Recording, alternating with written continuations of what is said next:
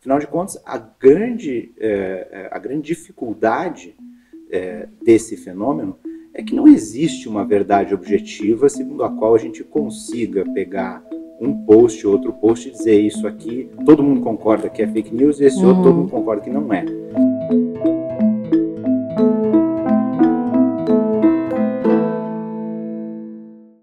Hoje a gente vai conversar com o professor Ivar Hartmann sobre as alternativas para restringir as fake news.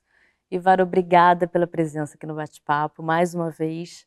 Eu que agradeço, Mariana, é sempre um prazer. Que bom. Bom, Ivar, que alternativas a gente pode ter para reduzir as fake news sem interferir na liberdade de expressão, principalmente nesse ano, por exemplo, que é um ano de eleições municipais? Uma das alternativas talvez mais promissoras e menos exploradas, não só no Brasil, mas como em outros países, é a de que os próprios usuários de redes sociais recebam mais poder, digamos assim, é, para é, indicar, é, monitorar e denunciar postagens, fotos e outras manifestações que podem potencialmente configurar fake news, para que isso seja avaliado por uma algum tipo de instância superior. E talvez que os usuários, usuárias tenham também uma participação nas decisões sobre o que é ou não fake news. Afinal de contas, a grande, é, a grande dificuldade é, desse fenômeno é que não existe uma verdade objetiva segundo a qual a gente consiga pegar um post, outro post e dizer isso aqui, todo mundo concorda que é fake news e esse uhum. outro todo mundo concorda que não é. Problema é que as pessoas discordam e não existe verdade real. Então, é, seria especialmente útil e muito mais democrático que, ao invés de concentrar as decisões sobre o que é um post que é aceito, o que é um post que é considerado não aceito, ilegítimo ou até ilegal, por configurar fake news, que ao invés de concentrar essas decisões, que a gente abrisse um pouco mais e deixasse que mais pessoas da população contribuíssem para essas decisões. Perfeito. Agora, o CTS, que é o Centro de Tecnologia e Sociedade da FGV Direito Rio, está trabalhando em um projeto de moderação de conteúdo.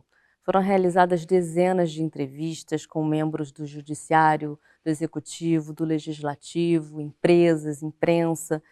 E a gente queria saber qual é a finalidade desse projeto. O nosso objetivo nesse projeto de pesquisa é coletar as impressões individuais dessas pessoas em diferentes instituições, todas elas com algum é, papel e alguma responsabilidade é, nesse, nessa difícil tarefa de determinar o que pode ou não ser dito na internet, uhum.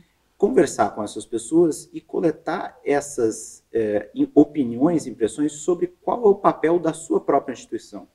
Então a gente quer ouvir um, como de fato ouviu, é, um ministro de um tribunal superior, o que ele entende que o tribunal deve fazer sobre isso, o que ele entende que é o papel do tribunal e o que ele entende que não é papel do judiciário, do tribunal, mas é papel do legislativo ouvir uma deputada federal e entender o que, que ela acha que não, isso sim o judiciário deveria estar fazendo, ou isso sim as empresas deveriam estar fazendo.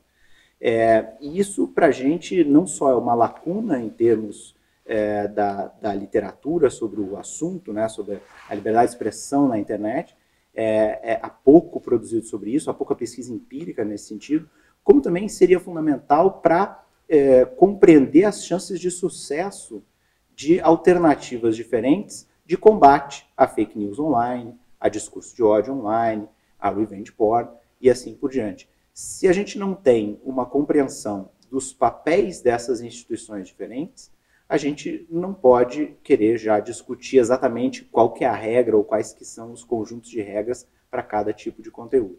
No que avançamos desde as últimas eleições na proteção de dados para restringir as fake news? Desde as últimas eleições, acredito que talvez o principal avanço no Brasil tenha sido é, em conscientização. Talvez mais do que há dois anos, as pessoas estão, as pessoas que usam redes sociais, estão cientes da gravidade do problema, da disseminação é, sem consideração, sem pensar duas vezes, sem avaliar bem, de notícias que muitas vezes é, não são verdadeiras. Então, o simples fato de a população hoje já ter uma noção melhor da gravidade do problema, para mim, já é um avanço. Em termos de reações ou respostas, seja legislativas, seja do judiciário, seja mesmo das plataformas, acredito que houve sim um avanço por parte de algumas empresas de tecnologia de encontrar é, algumas saídas, algumas ferramentas que venham a contribuir para a gente conseguir diminuir um pouco a circulação desse tipo de material, mas do legislativo e do eh, judiciário, do poder executivo, acho que tivemos pouco nesses últimos dois anos. Em agosto entra em vigor a Lei de Proteção de Dados Pessoais. No que, que ela deve impactar na restrição das fake news? Nós sabemos que um dos elementos desse fenômeno das fake news é justamente que organizações, inclusive com fins lucrativos, sejam elas clandestinas ou não, é, utilizam grandes bases de dados para direcionar e para melhor disseminar é, conteúdos que a maioria das pessoas entende que, se, que constitui fake news.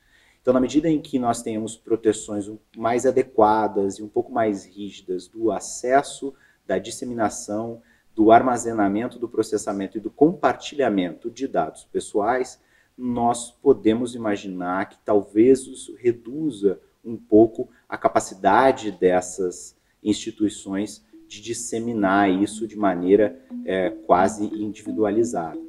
Ótimo, então, Ivar. Muito obrigada pela sua presença aqui no bate-papo. Muito obrigado.